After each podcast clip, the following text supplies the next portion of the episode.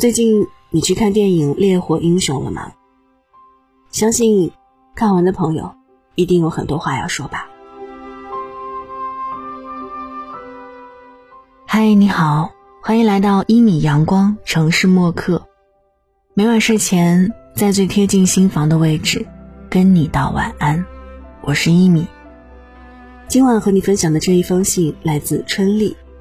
拍完婚纱照之后，我再也没有。见过他。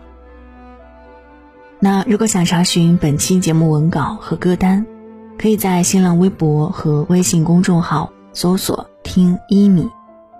一是依赖的依，米是米饭的米。晚安前，一起听，一起听。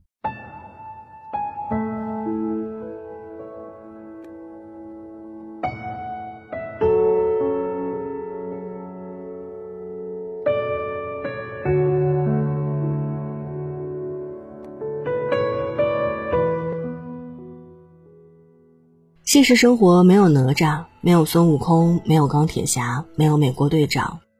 遇到火情，守护在我们身边的是消防员。他们是英雄，但更是一个个活生生的人。会胆怯，会退缩，会怕死，更会舍不得家人。但当穿上战衣那一刻，便以血肉之躯对抗狂暴的火浪。八月一日，电影公映第一天。百位明星集体声援，让观众落泪的是真实。影院片场一声又一声啜泣，《烈火英雄》最后彩蛋是七幺六事件的真实现场。在现实中，中队长牺牲了。今天，我想和大家讲讲他们的故事。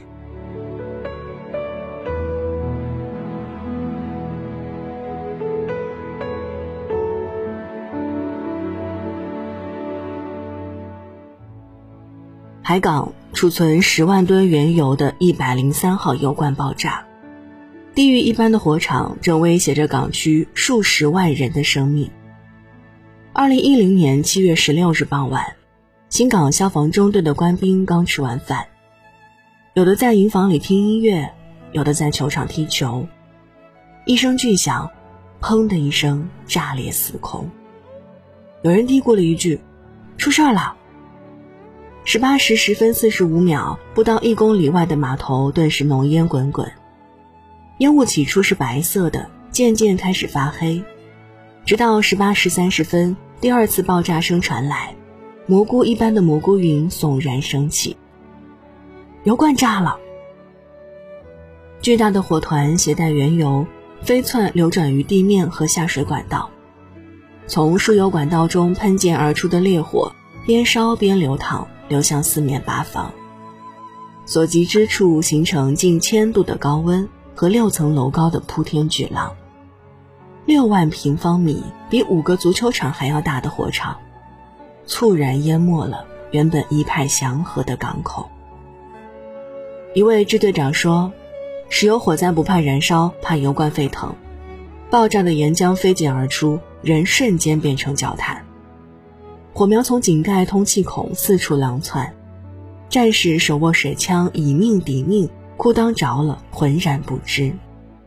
排水沟、污水井、原油管道里，处处都是能将泵房炸上天的火苗。更可怕的却是随时会爆炸的化学油罐，如果它炸了，全港二十个油罐都会跟着连环爆炸，破坏力不亚于二十颗原子弹。全市近七百万人口将毁于一旦，中日韩三国海面都会被火吞灭。挡在前面最先殉难的，却是与火浪对峙，港区公安消防总队的两千多名消防官兵。他们才十八九岁，大部分是家里的独子。融化了的原油把一位叫陈光礼的执勤队长的双脚粘住了。这时大火已经向他冲来。两名战友赶紧把他拉出来，陈广礼就赤着脚在滚烫的乌油中继续指挥灭火，双脚全是烫伤。这是发生在二零一零年七月十六日真实的一幕，大连七幺六爆炸。镜头之外，是地狱一般的火场，只有进路，没有退路。镜头之内，也就形成了我们看到的烈火英雄。咱们就守在这儿，死守化学灌区。电影中守护化学灌区的官兵，由杜江饰演的特勤一中队长马卫国带队，冲向火海的时候，没人怂。手下即将退役的兵叫郑智，冲向火海前，马卫国喊他：“郑智，火场一日游呢，没事儿干就去给我搬泡沫。”突然水带断了，粮草没了，中队七八条人命被火包围。只有郑智落单，所有人都以为他逃了。那个看起来最想保命、总是心不在焉、一心等退役的郑智，却拿着水枪冲向了火海中的他们。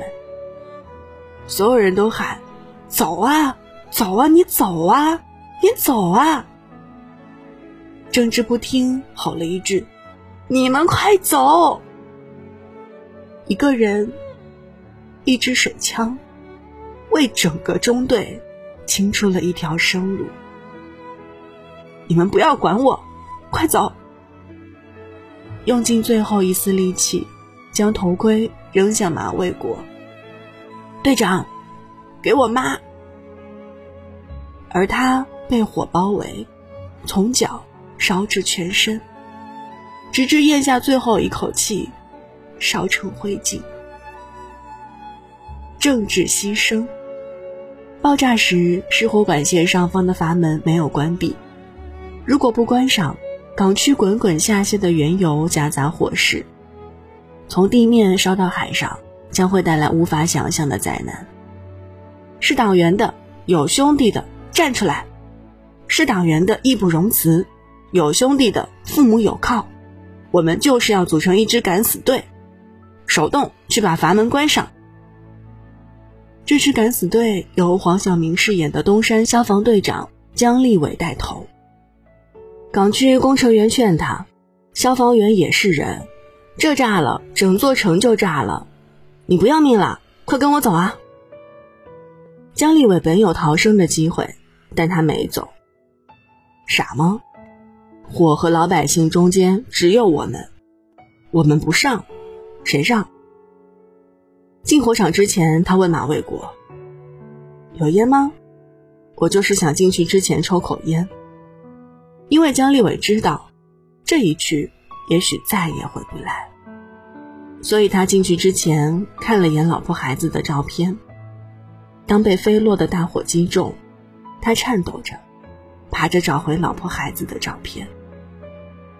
火把水泥墙穿破，露出钢筋。火浪烤出一层又一层汗，身体脱水。强烈的辐射吞噬氧气，无法呼吸。姜立伟被大火团团包围，坠落的火星在脸上烧干，油罐被烤至变形，手因长时间转动阀门，血肉模糊。当八千转的阀门终于关闭，姜立伟牺牲。他被轰然塌陷的火石摔向了没一丝生还机会的火海，而在现实中，消防员不仅赚了八千八万，而是三十二万转，天黑转到天明，滴水未沾，未尽一时，八小时争分夺秒，手磨出血泡，接着又被灼热的阀门烫平。电影最后全是停水。港区水不能断，只能从海上远程供水。垃圾太多，堵住了水泵出口。海上疏通供水消防员徐小兵参战前还在和媳妇儿拍婚纱照。一个任务电话，生命走向终结。海底到处都是油污，人在粘稠的油水里无法呼吸，也看不清任何东西。水泵终于通了，上岸的时候，他的脚却被渔网勾住。溺水而亡，徐小兵牺牲。镜头外，在七幺六事件中，摄影师原本想拍下消防员在水中战斗的实情，却意外拍到了战士溺水的过程。兄弟，我抓不住了，不行，不行了！撑不住了。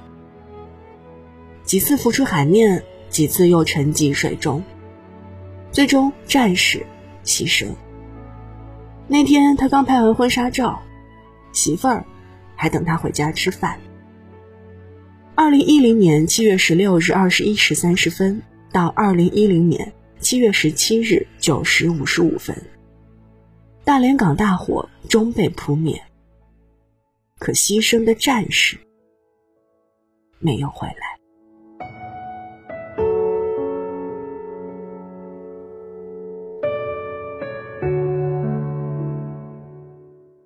火场没有口号，只有死拼。大火烧过，路面残留的沥青滚烫的灌入战士们的靴子。泡沫枪对准火的根部，人向火里冲，站不准，蹲着打，实在撑不住，宁可火没过自己，也不让火星逼近化学罐去一分。七幺六没造成重大伤亡，靠的不是运气，是两千多名战士。他们用身体一寸一寸狙击流淌火，才护住了百姓的平安。被大火吞噬了的生命，在生命最后一刻，明明怕得要死，他们好疼，好想回家，却只能眼睁睁看着火一寸一寸烧干皮肤，活生生被烫死、烧死。政治为什么留下头盔？电影最后一幕为什么扫过头盔？因为人没了，只剩头盔。消防员留给家人的话：“妈，我想回去住两天。我想回去跟你吃一顿火锅。我想你了，妈妈。我是张一伦，你不是老说我出门不想家的吗？我这次想了。”我想回家了，妈妈。我已经累了，我疼，我好疼。妈，爸爸，女儿这次没给你丢人。要是这次牺牲了，女儿对不起您。儿子，我是你爸，我告诉你，你要好好听你爸对你妈。妈，这次我要是牺牲了，是我不孝了。下辈子还做你们的孩子。当密集的人流和车辆拥挤着向外逃，消防车却一辆接着一辆逆流而行。兄弟们，自从我们当了消防员那天，就有牺牲那天。影片背后，在真实事件中牺牲的消防员。再无机会看到全国人民为他们感动的这一天。影片之外，很多人根本不了解消防员的真实生活，甚至是不相信、苛责、否定、质疑。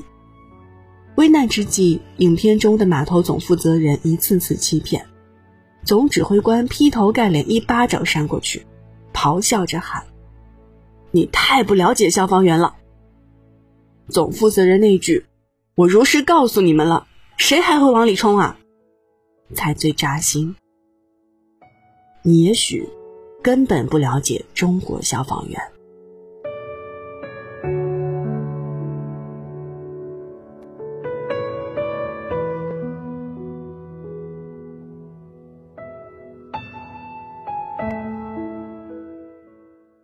二零一七年，陕西煤气燃烧。射裂而出的火焰喷到房顶，如果不把煤气罐运出去，整栋楼都会被炸毁。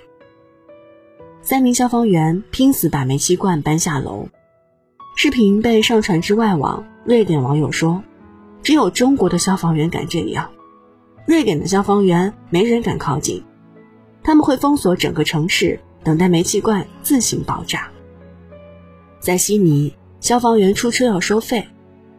而在中国，三百六十五天、二十四小时、随时待命的消防员，换来全体中国人的尊重了吗？报假警的人，你良心何在？一个报警电话惊动的是数以十计的消防官兵。这么热的天，他们要穿上厚厚的消防服，承受四十到五十度的高温，冒着中暑的风险去满足一个无耻的玩笑。玩笑之外，他们根本不敢让父母看到的照片。经历七幺六事件的消防员回到家的第一件事儿，是给父母磕头。没说出口的话是：“爸，妈，儿子差点回不来。”近年来，全国在救火抢险一线牺牲的消防人员达一百四十四人，每年有三百多名消防员受伤甚至致残。牺牲的消防官兵平均年龄二十四岁。最小的仅十八岁，死亡的消防队员基本上都是九零后。四十摄氏度的炎炎夏日里，零摄氏度的天寒地冻里，手掌开裂的血与水融为一体，他们从不喊一声痛，但，并不是不痛。把生的希望留给别人，他们直面死亡，何尝不怕？尊重的最好方式是铭记，让更多人看到他们。关注英雄最脆弱的一面，每多一个人看见，就多一份致敬。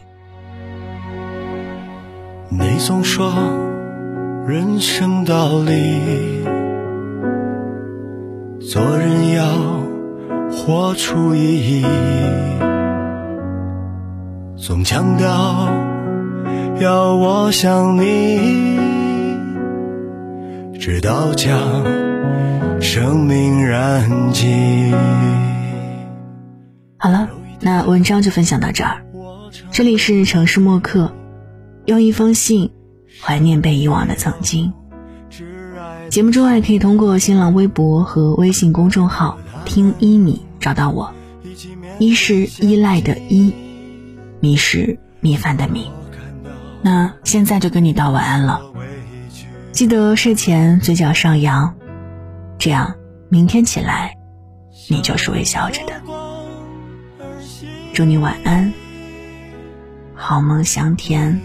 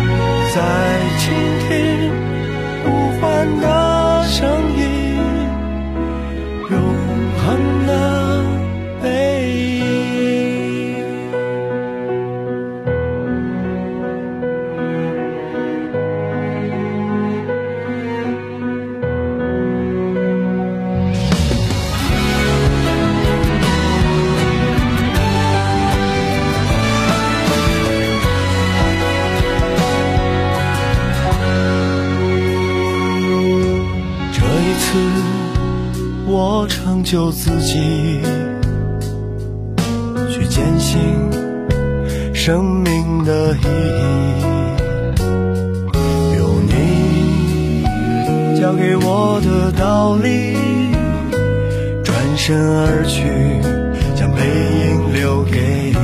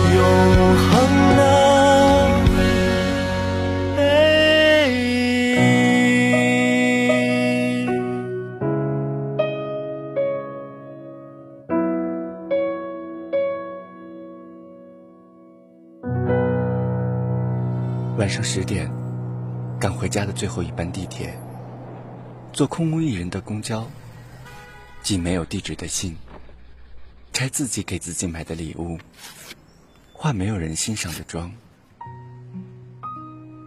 我们在白昼扮演别人，却想夜晚要一个拥抱留念。